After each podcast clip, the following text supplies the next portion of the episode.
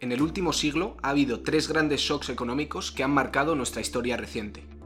El crack del 29, la crisis del petróleo del 73 y la crisis financiera del 2008.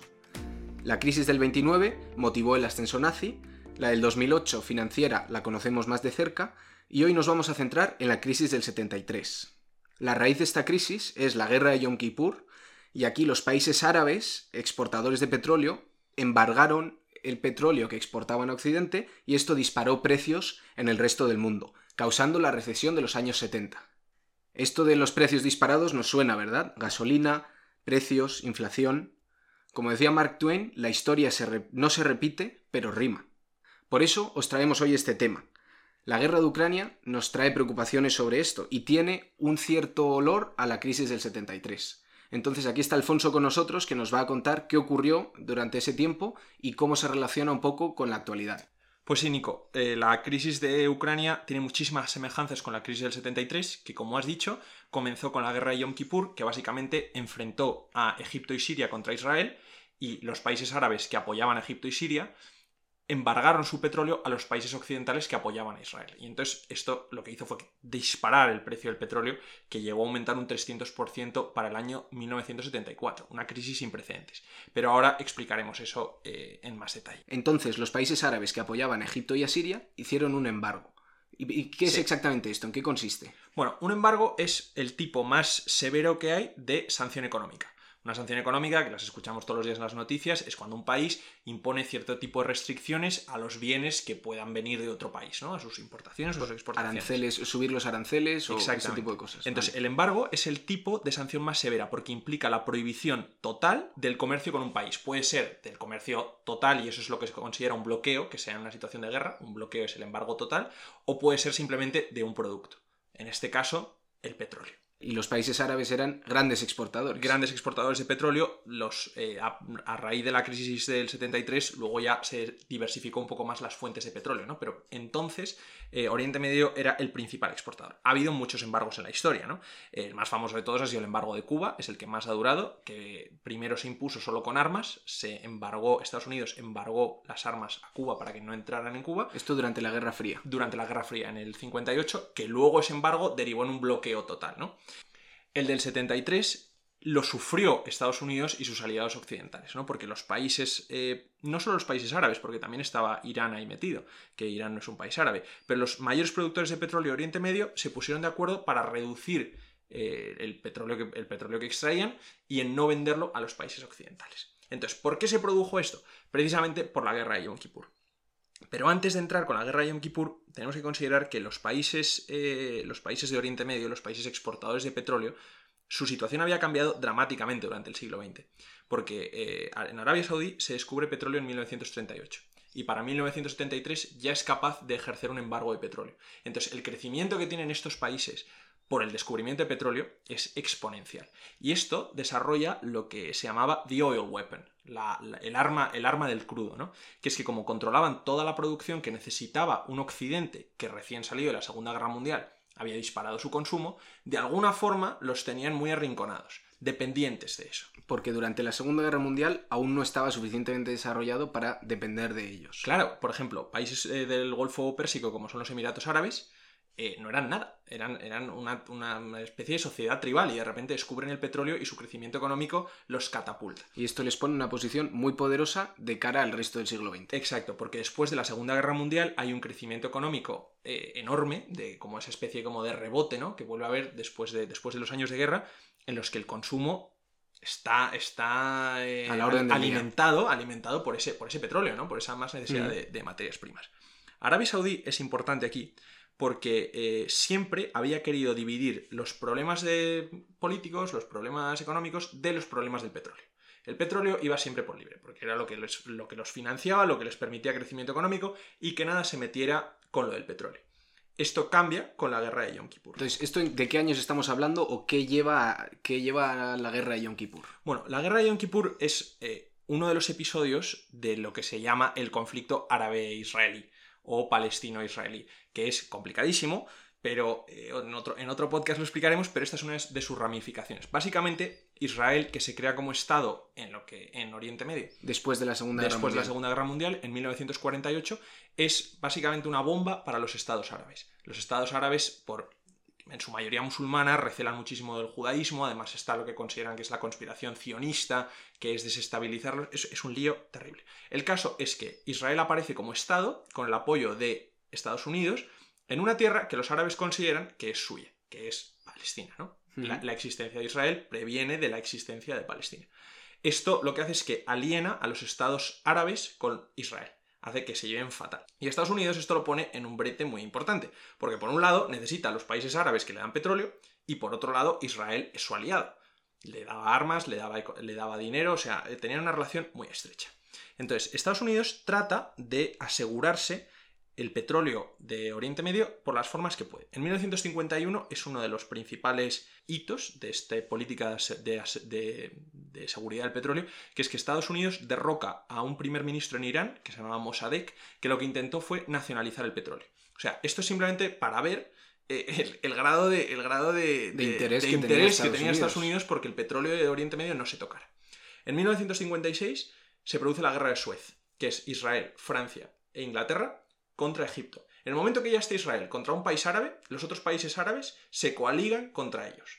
Contra los de Occidente. Contra los occidentales que apoyan a Israel, ¿no? Mm. Entonces, ya en la guerra de, Suez, Siria cortó los oleoductos, el oleoducto transarábico, Siria no tiene petróleo, pero es el país que da salida al petróleo, ¿no? Al, petróleo del Golfo hacia el Mediterráneo, lo cortó para presionar a Francia y a Inglaterra a que abandonaran su alianza con Israel. Mm.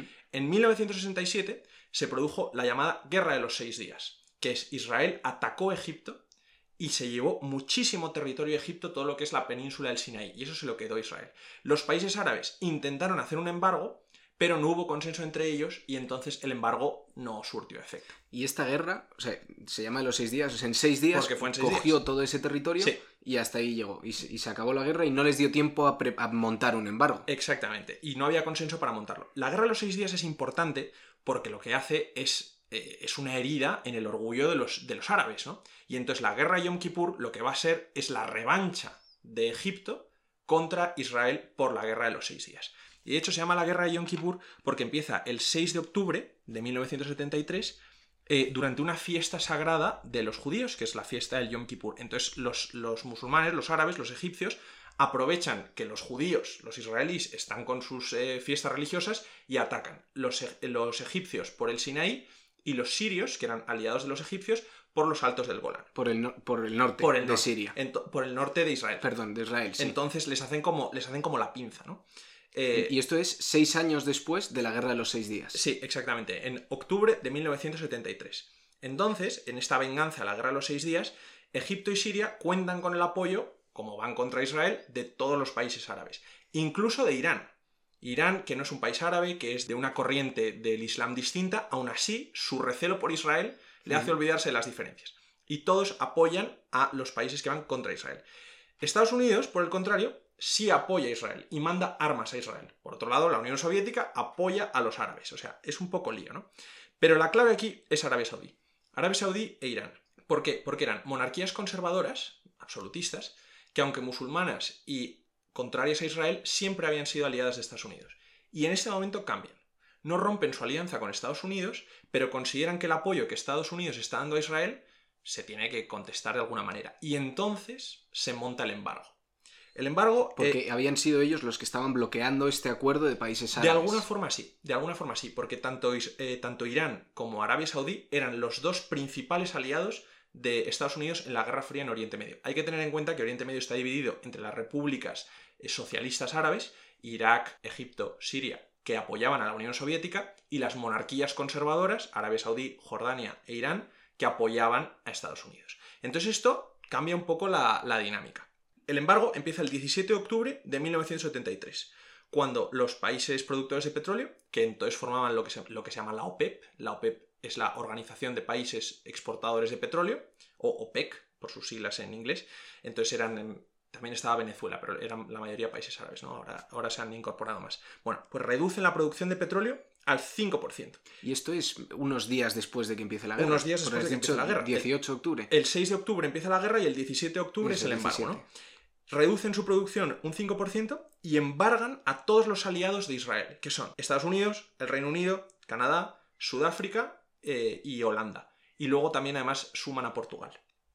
El embargo se va haciendo progresivo y van poco a poco recortando otro 5%, otro 5% y otro 5%. Para diciembre de 1973 ya ha habido una reducción del 25%, lo cual ha disparado los precios en Occidente. Porque es que estos países no están vendiendo petróleo eh, a Occidente. Occidente no tiene petróleo crudo que refinar, ¿no? Y como no lo podía conseguir de otros sitios, porque siempre había sido dependiente de los, eh, de los árabes, eh, están muy arrinconados. Y no tenía la reserva esta que tienen ahora en Estados Unidos. No, para nada. Además, Estados Unidos eh, venía a tener una crisis económica porque se había devaluado el dólar en 1971. Y el año 1973 ya había empezado, empezado antes de la guerra de Yom Kippur, con un crash de la, de la bolsa. Y encima ahora se suma la guerra de Yom Kippur con este, esta escalada de, de los precios de, de petróleo. El embargo dura de octubre del 73 a marzo del 74. Y según eh, Daniel Jürgen, que es un historiador, eh, un historiador y escritor eh, y economista, justo hoy escribía en The Economist sobre toda esta relación entre esta crisis y la de Ucrania, dijo en su libro The Price, Oil, Money and Power que el embargo rehace la economía mundial. El impacto que tiene, las consecuencias que tiene, tanto para Oriente Medio como para Occidente, son abrumadoras. Muy brevemente, en Oriente Medio lo que causa es una hiperinflación porque lo vimos, lo vimos la semana pasada con eh, Jaime Vargas Zúñiga, ¿no? que nos trajo el tema de la inflación. Recortan, recortan su producción de, de, de, crudo, cuánto están vendiendo, suben los precios y entonces, claro, están vendiendo el petróleo a un precio tan caro que lo que hay es una inyección de riqueza en los países productores de petróleo que lo que hace es una, una, inflación galopante, ¿no? O sea, es, es, problemático para ellos mismos. Acaba también. siendo problemático en el largo plazo, porque al principio lo que experimentan es una hiperinflación por el nivel de crecimiento económico desorbitado que están sí. teniendo. Eso es, lo que, eso es lo que favorece que los países árabes estén tan desarrollados como, como eso, ¿no? O sea, los Nueva York del desierto, de Dubái, de Abu Dhabi se construyen durante esta época. Mm. Acabará siendo contraproducente. Por ejemplo, en Irán, seis años más tarde, cayó el Shah de Persia precisamente por una crisis económica agravada por la inflación que se había causado por el embargo, ¿no? Entonces acaba siendo un poco tiro en el pie. Y es que el barril, el barril de Brent, sube de los 3 dólares a los 12 dólares en esos meses del embargo. Esto, si lo, si lo viéramos hoy en día, eh, con, con, cómo está la moneda hoy en día, sería como si pasara de 17 dólares a 61 en apenas unos meses. O sea, es una escalada muy picuda. Y todo esto ocurre independientemente de cómo se está desarrollando la guerra por otro lado, ¿verdad? Claro, por otro lado, Estados Unidos continúa apoyando, continúa apoyando a Israel y había quien decía que tenía que dejar de apoyar a Israel, tenían que parar la guerra, pero en Estados Unidos había un lobby pro-Israel muy importante.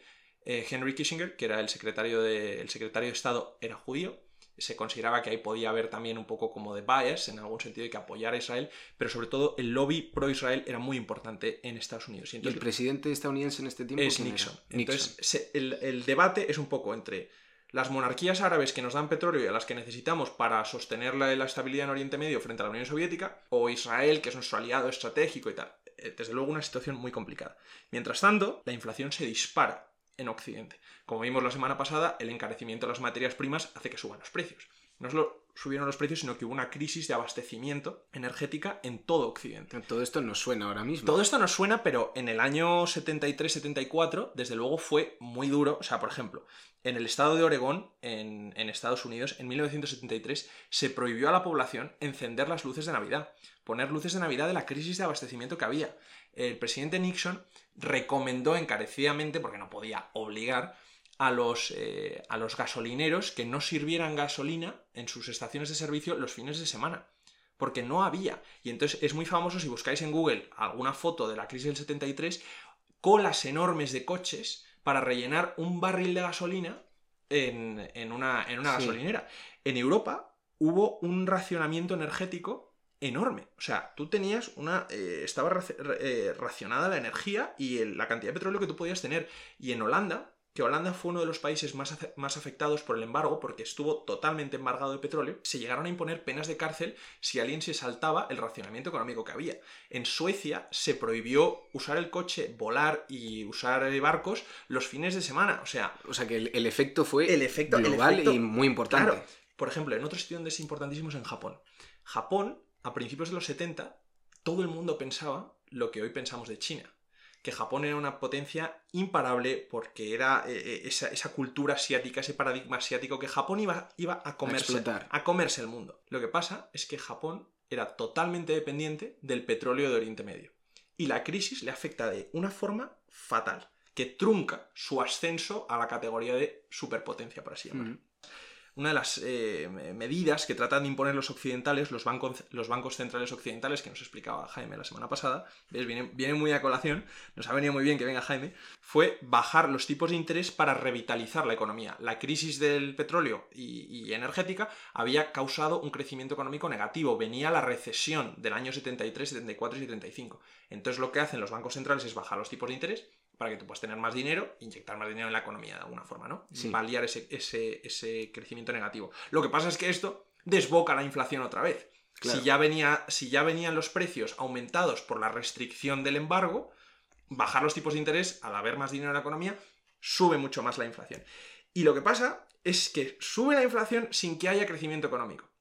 Se da una cosa que se conoce como stagflación, stagflation en inglés, que es eh, hay un crecimiento económico parado, paralizado, mm, eh, pues, con tendencia a ser negativo, y además hay inflación. Que es, es, un poco lo contrario lo que pasa, ¿no? Cuando tú tienes crecimiento económico, tienes inflación, exacto. Y cuando tienes un crecimiento negativo, suele haber deflación. Pues esto es lo peor de ambos mundos. Se combina, ¿no? Y entonces eh, se produce la gran recesión de los años, de los años 70, que desde luego eh, agita muchísimo las cosas, en, las cosas en Occidente y además viene luego agravada por un segundo shock de petróleo que hay en 1979 cuando cae el Shah de Irán, por todas estas consecuencias que hemos hablado, hay una revolución en Irán, cae el, cae el emperador, el Shah, y viene un gobierno islámico bajo los ayatolás. Y entonces hay otro shock de petróleo de pensar que vayan a recortar eh, la exportación de materias primas otra vez a, Occidente. Y todo esto ocurre, o sea, los efectos de esto ocurren mucho más allá de lo que duró la guerra. ¿Cuándo acabó la guerra? La guerra acabó en marzo de 1974. ¿Y el embargo? Y el embargo acabó con la guerra. El embargo acabó con la guerra. Entonces, hay, eh, cuando se analiza el embargo, se dice no fue nada eficaz porque su principal medida, los países árabes la habían puesto para intentar parar el apoyo a Israel, el apoyo no paró la guerra siguió. Lo que pasa es que las consecuencias del embargo duraron, muchísimo más. Es que la recesión de los 70 supone el fin del boom que había habido después de la Segunda Guerra Mundial. Después de la Segunda Guerra Mundial las economías se dispararon y la crisis de los 70 marca un claro fin de, ese, de, esa escala de crecimiento económico. Es que los 60 habían sido una, década, una década de dinero explosivo. ¿no? Hay un altísimo paro eh, en, Estados Unidos llega al 9% en mayo de 1975. Que eso es, cifras muy grandes para Estados Unidos. Cifras muy grandes para Estados Unidos, que es que aquí en España estamos acostumbrados al 14% y tal, no sé qué. Pero que en Estados Unidos si llegara al 9% es muchísimo. Es lo más significativo que había habido desde la Gran Depresión, que la Gran Depresión en Estados Unidos pues, pues fue terrible. Catastrófica también. Catastrófica, además de la altísima inflación. Entonces hemos visto un poco las consecuencias que tuvo esto devastadoras, algo que duró muy, muy poco en el tiempo, apenas unos meses. Sí. Pues su efecto en la economía mundial a lo largo de los años. Y ahora tenemos aquí el peligro de Rusia, que también es uno de los grandes exportadores de petróleo. Exactamente. Y se está hablando de, eh, de, las, de las dos vertientes. Si por la guerra de Ucrania puede Rusia embargar el petróleo que ella exporta a los países occidentales, o sea, no darnos, o embargarla nosotros a ellos, es decir, no comprarle. Y es un, gran exportador de petróleo Rusia. ¿Sería grave esto? Rusia es el segundo eh, mayor exportador de petróleo del mundo, después de Estados Unidos, y el tercero es, eh, es, Arabia Saudí. Produce alrededor de 11 millones de barriles al día. O sea, es, es, una, potencia petrolífera considerable. O sea, eh, Estados Unidos importa de Rusia alrededor del 7-8% de su crudo, ¿no? Que no, no es mucho. Pero Europa, Europa importa muchísimo más cerca del 53% de las exportaciones rusas de petróleo son para Europa, para países, para países del entorno europeo, ¿no? Alemania, un tercio del petróleo que compra Alemania es ruso. Y la mitad del gas que compra es ruso. O sea, no es una decisión que se tome a la ligera. No es una decisión que se tome a la ligera. Entonces, eh, sobre todo, mm, estamos, estamos un poco esperando a ver qué hace Rusia, ¿no? Porque igual es Rusia la que corta el suministro antes de que nosotros decidamos no comprar. Estados Unidos lo ha cortado ya. Estados Unidos lo ha cortado. El 9 de marzo, eh, el presidente Biden anunció un embargo, eh, banning all imports, dijo, de, petróleo ruso y, y de gas ruso y de carbón ruso. Lo que pasa es que eh, esta sanción, este embargo, no tiene todo el vigor que tendría si, si, si no se une el verdadero cliente importante, que son los países europeos. Porque además Estados Unidos saca mucho petróleo por su parte, o sea, produce mucho petróleo por su parte y lo puede comprar en otros sitios. Eh, comprarlo en otros sitios es, complicado porque es Venezuela, es Níger, tal, pero, pero, bueno, eso es, esa es otra historia. El caso es que Europa... depende mucho más. Europa depende muchísimo más. Entonces, si hubiera un embargo, si Europa decide embargar a Rusia o si Rusia decide embargar a Europa, o sea, esto va en ambos sentidos, el impacto sería monumental para, para Europa, porque Rusia tiene muchos otros clientes. No nos podemos olvidar de eso. Y uno de sus principales clientes es China. Lo hablábamos aquí hace varias semanas, la crisis energética. China está comprando muchísimas materias primas de Rusia y China es un gran mercado. Hay muchísimo, eh, muchísimos otros mercados en el, en el sudeste asiático que pueden estar interesadas en las materias primas de Rusia. O sea, Rusia no es dependiente de Europa, pero Europa sí es dependiente de Rusia. Y sería iluso pensar que Rusia no está explorando estas otras posibilidades. Claro, las está explorando desde mucho antes de que empezara, de que empezara la, guerra de Ucrania, ¿no? Entonces, eh, sería, sería, desbocaría el precio. Desbocaría el precio. Entonces, como ahora, como ahora se está diciendo, estamos esperando a que Putin cierre el grifo y suba el precio, o a que nosotros decidamos no comprárselo, y entonces nos van a subir el precio otros compradores. Sí. Porque no vamos a tener a dónde ir. Entonces, de alguna forma o de otra, estamos como mm, en un lose-lose situation. No es un win-win, es un lose-lose, porque nos aboca a una crisis muy severa. Eh, el desbocamiento de precios de, precios de la energía. Y lo que estamos viendo ya eh, hoy en día es eh, por miedo a esto.